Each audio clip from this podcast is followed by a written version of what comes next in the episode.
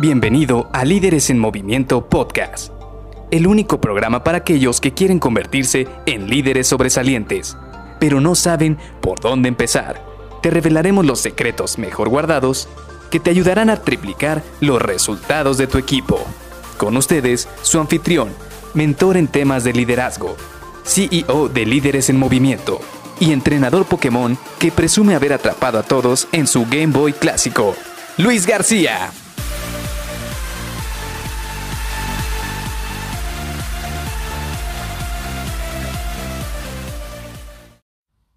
Oye, ¿tú sabes cuáles van a ser los puntos que vamos a revisar en esta reunión?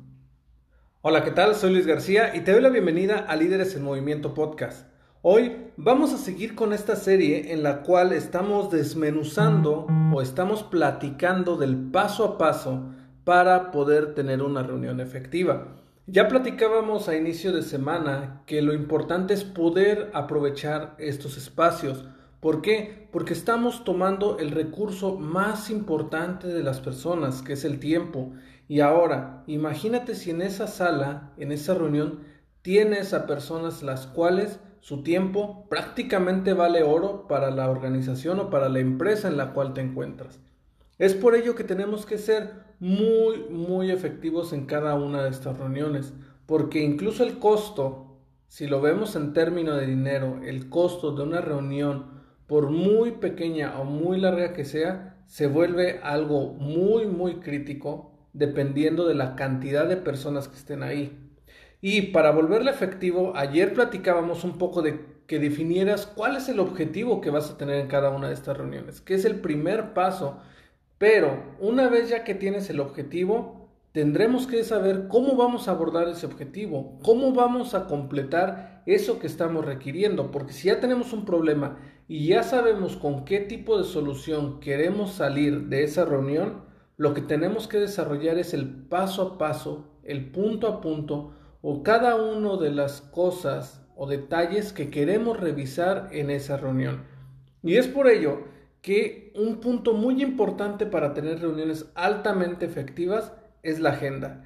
Y cuando hablamos de una agenda, no queremos, no quisiera que te enfocaras solamente en vamos a revisar el punto A, vamos a revisar el punto B, vamos a revisar el punto C, sino que tenemos que enfocarnos en ver que cada uno de estos puntos realmente va a aportar a la experiencia de esta reunión efectiva para todas las personas. ¿Por qué? Porque si va a ser una reunión en la cual la agenda simple y sencillamente es para revisar temas de compras, por ejemplo, adquisición de bienes o adquisición de recursos, o para poder contratar un outsourcing, para poder este, sacar algún, alguna construcción o alguna de estas actividades, si realmente nada más es para el área de compras y tienes a otras áreas como operaciones, mantenimiento, no sé, finanzas, pues prácticamente esta reunión va a ser inefectiva para ellos porque ellos realmente no tienen razón de estar ahí, no deberían estar en esa reunión.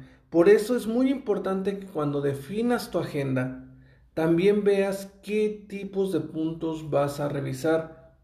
Y esto nos va a dar pie al siguiente paso que vamos a platicar, que es definir a los asistentes. ¿Sí? Esto es muy importante y estas dos, estos dos puntos van muy ligados, porque una vez ya que tienes tú definido cuál va a ser la agenda que vas a trabajar, entonces vas a saber quiénes son los asistentes que tienes que invitar a esta reunión.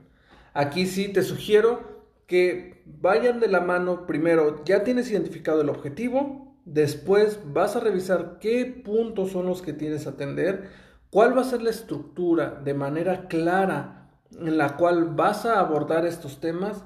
Y por último, para ti mismo, esto te va a ayudar a dar un orden y saber quiénes van a ser los asistentes de esta reunión. Ahora, en este punto todavía quizás no te estoy pidiendo que definas realmente cuál es el asistente en específico que tú vas a querer invitar, pero sí es muy importante que vayas viendo cuáles son las áreas que van a ser importantes para esta reunión.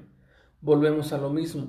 Olvídate del argumento de es que lo estoy, lo estoy invitando porque tiene que estar informado. Olvídate de ese argumento.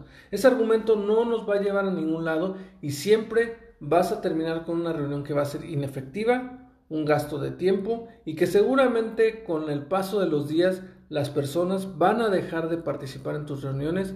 ¿Por qué? Porque van a verlo como una pérdida de tiempo. Entonces, con esto espero que te quede muy claro el segundo punto que está muy ligado con el tercero, que es poder tener una agenda clara y definir al menos los roles o las áreas de asistentes que tienen que estar en esta sesión para poder tener esta agenda. Más adelante vamos a platicar un poco de cómo vamos a poder ligar esta agenda en un paso a paso ya dentro de la reunión para que pueda ser de una manera muy efectiva. Ahora, un último tip para esta agenda. Trata que desde el momento en el cual mandas la invitación a esta reunión, cada punto de la agenda tenga un tiempo definido. Por ejemplo, presentación de los asistentes, 3 minutos, abordar el tema del proyecto tal para la compra de bienes, 15 minutos, tener una discusión sobre los proveedores que se están analizando, 5 minutos, y de esta manera vas a poder siempre dejar un buen espacio y vas a poder planificar de manera correcta incluso cuál va a ser la duración de tu reunión. Así que te veo el día de mañana para que sigamos trabajando en cómo generar una reunión altamente efectiva. Nos vemos. Bye bye.